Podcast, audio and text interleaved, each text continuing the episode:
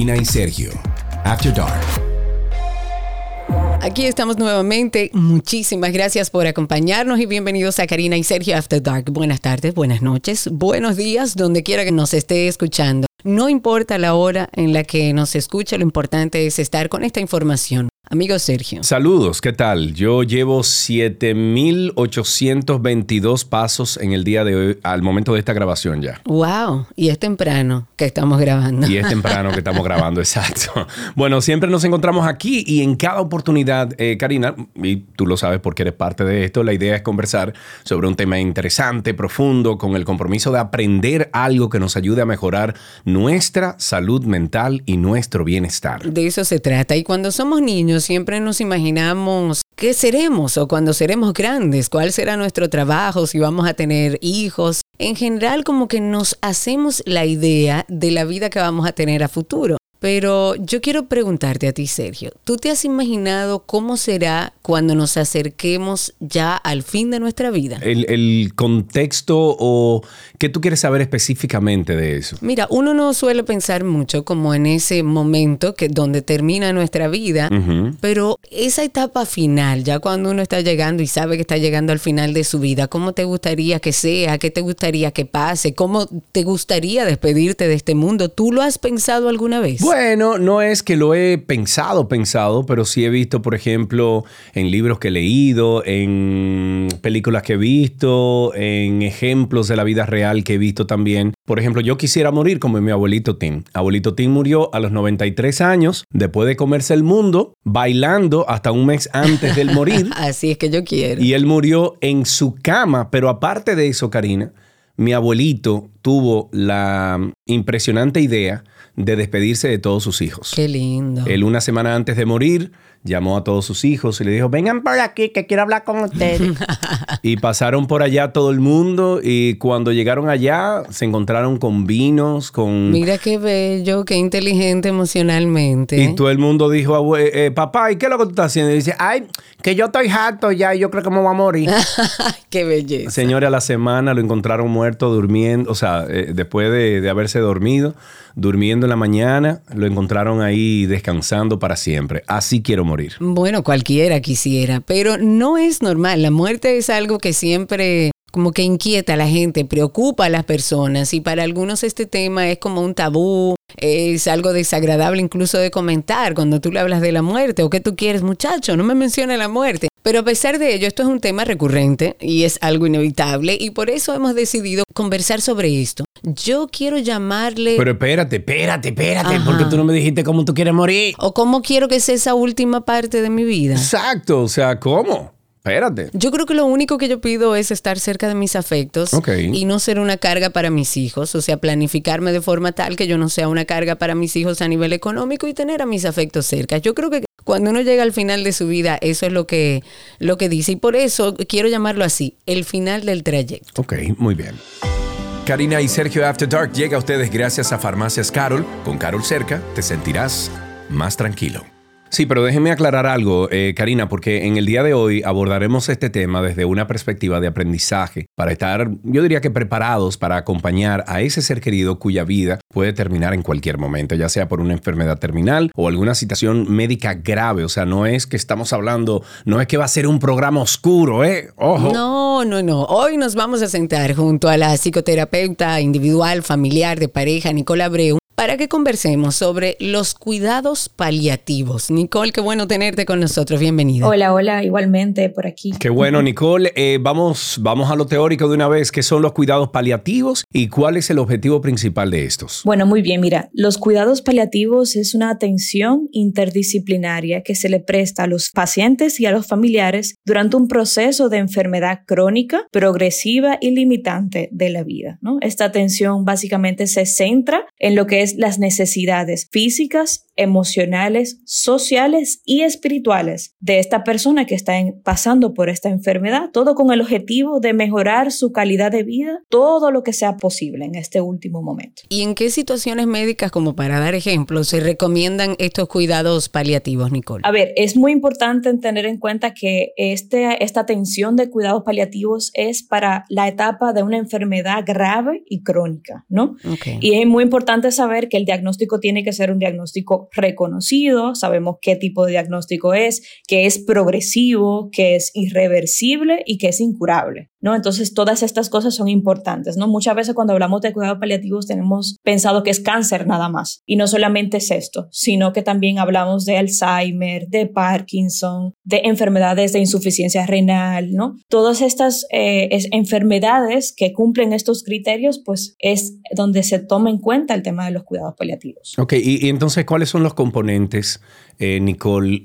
Yo diría que clave de un programa de cuidados paliativos? Cuidados paliativos, y me hacían una pregunta una vez como, a ver, ¿por qué cuidados paliativos si, si esto, esto es nuevo esto no es nuevo? A ver, Técnicamente sí, pero no, porque el tema de los cuidados paliativos, desde, siempre los seres humanos hemos acompañado a, las personas al final de la vida, ¿no? Pero hoy en día el tema de cuidados paliativos habla sobre una atención integral. Y cuando hablamos sobre una atención integral, hablamos sobre una atención de enfermería, de médicos, de consejero espiritual, de un trabajador social y de un psicólogo. ¿No? Se está tomando en cuenta todos estos eh, profesiones para acompañar de manera integral a esta persona al final de la vida. Ok, entonces vamos a ponerlo un poco más gráfico. ¿Cuál es el propósito de los cuidados paliativos? Ya dijimos que es acompañar a esa persona que está en un proceso ya de alguna enfermedad grave o terminal, pero Grafícamelo un poco. Estoy con esa persona y estoy con este, digamos, este grupo de profesionales trabajando conmigo.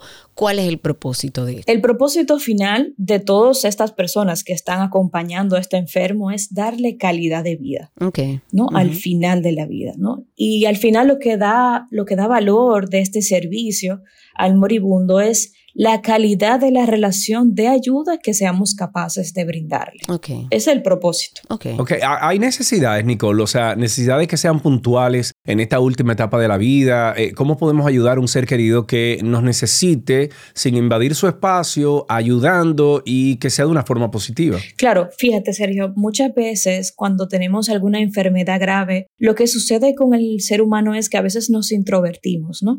Nos introvertimos y nos sentimos aislados tanto física como emocionalmente, ¿no? Creo que también habría algo de frustración en ese proceso, ¿no? Claro que sí, porque esa frustración nace de dos disyuntivas internas, ¿no? Sí. Por un lado, tengo la esperanza de que me voy a recuperar, tengo esa esperanza y ese deseo, pero por otro lado, tengo la muerte, ¿no? Próxima. Tengo esas dos disyuntivas. Yo, yo recuerdo en la enfermedad de mi padre, Nicole, él estuvo alrededor de cuatro o cinco años. Yo creo que tú fuiste allá a mi casa, Karina, una vez a verlo, a saludarlo. Claro. Eh, pero mi padre estuvo cuatro o cinco años en cama. Eh, básicamente se le tenía que hacer todo. Pero recuerdo en esos primeros días, en esos primeros meses de esa condición, cuando ya él estaba perdiendo su, su habilidad motora, cuando se estaba perdiendo incluso el habla, él estaba muy molesto con el mundo. Él estaba muy molesto con absolutamente todo. Peleaba con todo el mundo. Y yo, en ese entonces a lo mejor no lo veía así, decía, conchale, pero papi, bájale dos. Pero hoy en día lo veo y digo, tú sabes lo, frustrante que puede ser para una persona, sobre todo como mi papá, que vivía de campamento, que vivía de que yendo a no sé dónde, o sea, un tigre activo que todos los domingos bailaba, de repente encontrarse que no puede hacer absolutamente nada. Eso es frustrante. Claro que sí, Sergio. Y hay un proceso dentro de este nuevo conocimiento de mi enfermedad. Hay varios procesos, ¿no? Y está la negación, está la rabia, está la aceptación. Pero lo que tu, padre vivió es eso, o sea, el proceso como de negación y de rabia de que, caramba, estoy enfermo y no sé cuál es el resultado, ¿no? Entonces, claro, frente a esta, estas necesidades que una persona enferma puede tener, una, una persona enferma crónica, ¿no? Es muy importante el tema de la escucha ¿no? Pero no es cualquier escucha, ¿no? Es una escucha activa, es una escucha empática, ¿no?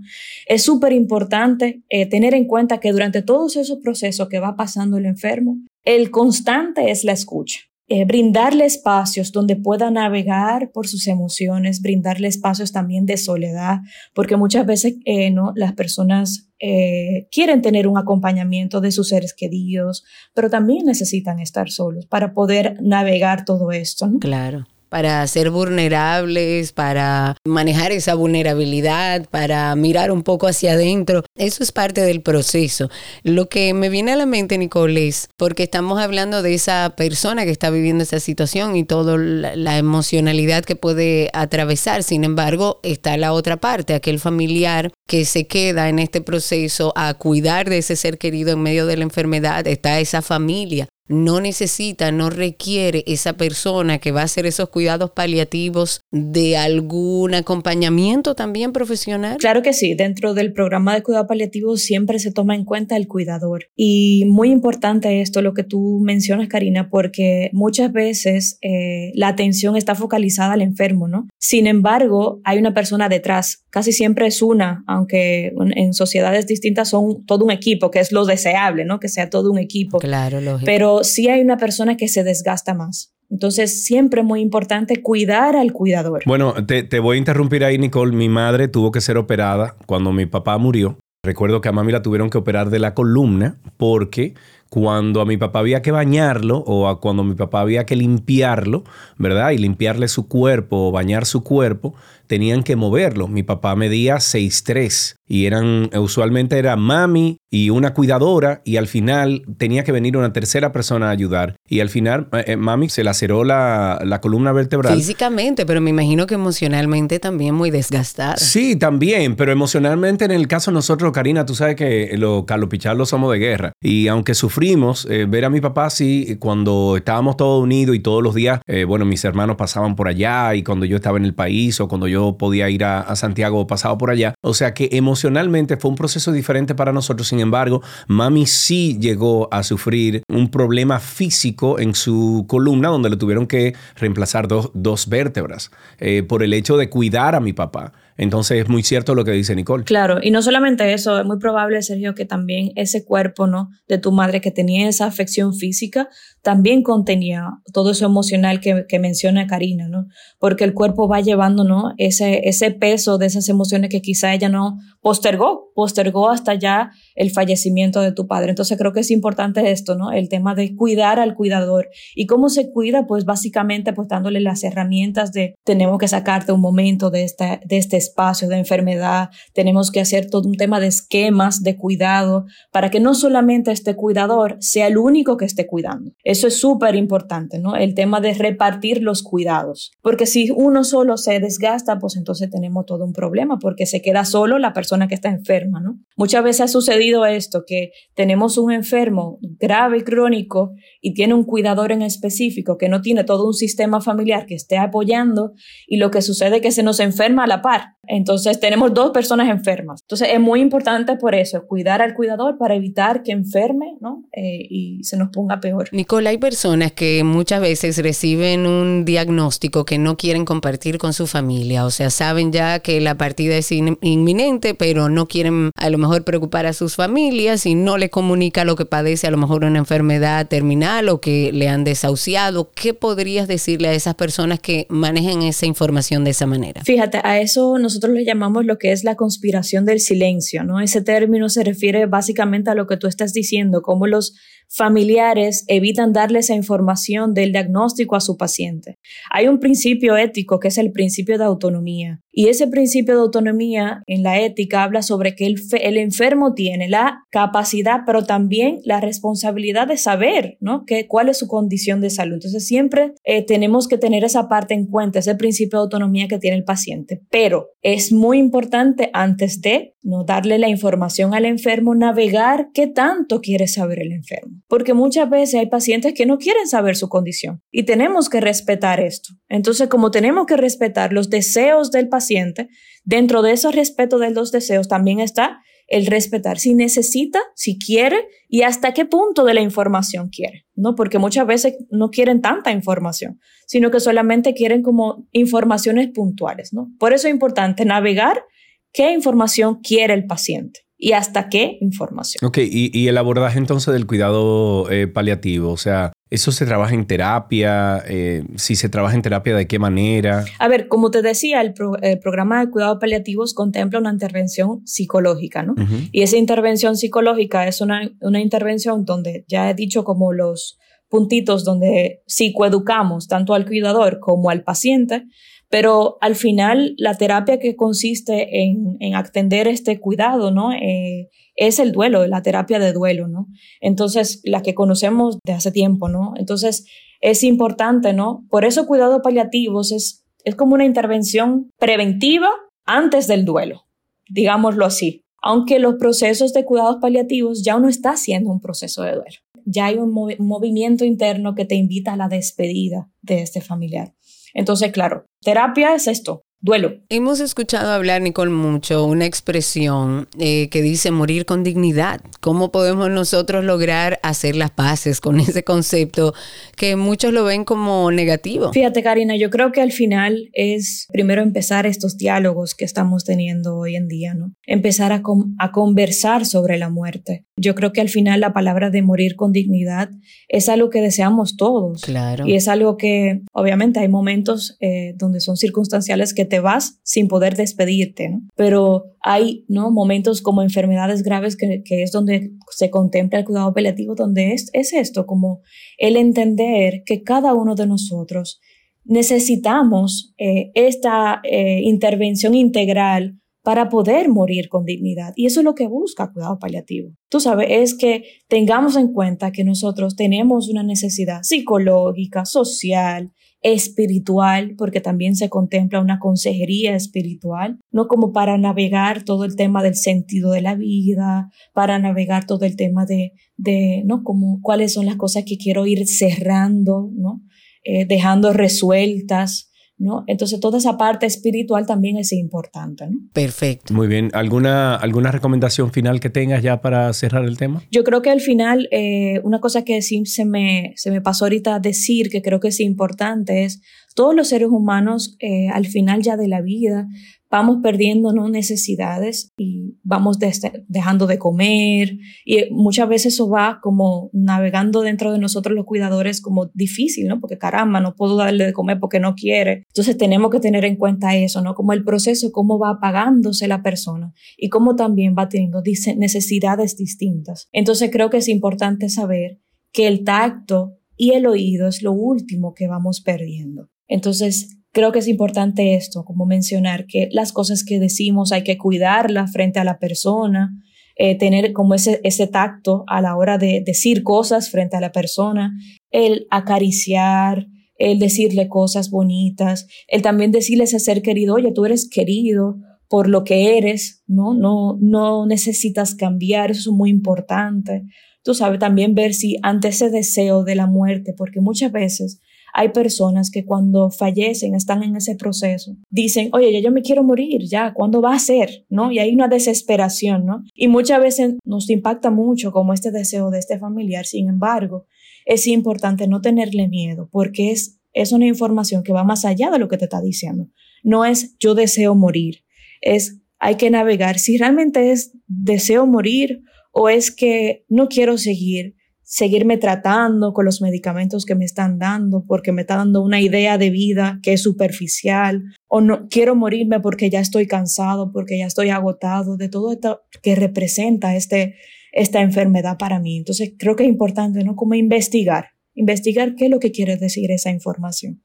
Y nada, como también es muy importante eh, saber como familiares cuáles son como esas cosas características de la enfermedad que está viviendo el paciente. Porque muchas veces navegamos todo esto y no sabemos muy bien de qué va el Alzheimer, no sabemos muy bien de qué va el Parkinson. Entonces es muy importante que como cuidadores tengamos conocimiento, tanto para el paciente, pero también el cuidador, para saber qué vamos a esperar. Claro, lógico. No, así nos llegan menos sorpresas dentro del proceso. ¿Por qué? Porque tenemos la información y sabemos qué pudiera llegar a pasar. Eso es, Karina, eso es. Perfectísimo. Muy bien. Muchísimas gracias, Nicole, por esta conversación que le ayude a mucha gente que a lo mejor esté pasando por un proceso similar.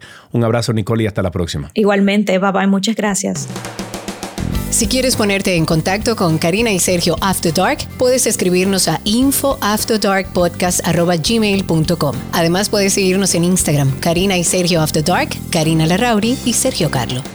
Según la Organización Panamericana de la Salud, se estima que 40 millones de personas en todo el mundo necesitan estos cuidados paliativos cada año, debido al envejecimiento de la población, al aumento de enfermedades crónicas y no transmisibles. Por lo tanto, existe una mayor necesidad de abordar estos cuidados paliativos mediante la sensibilización, la mejora de las regulaciones de salud, la capacitación también a los proveedores de atención médica e integrar los cuidados paliativos en todo el sistema de salud. La etapa final de una persona enferma no tiene por qué ser un tormento y es por eso que se recomienda acompañar con amor, con respeto, con dignidad a esas personas que atraviesan esta situación difícil. En este episodio agradecemos el acompañamiento de la psicoterapeuta Nicole Abreu. En la conducción estamos Karina Larrauri y Sergio Carlo. Este contenido fue producido por Cristi Tapia y en la edición Raven Pineda. Recuerda que nos pueden enviar una nota de voz con su testimonio. Le pedimos por favor que lo haga, que nos dé su opinión de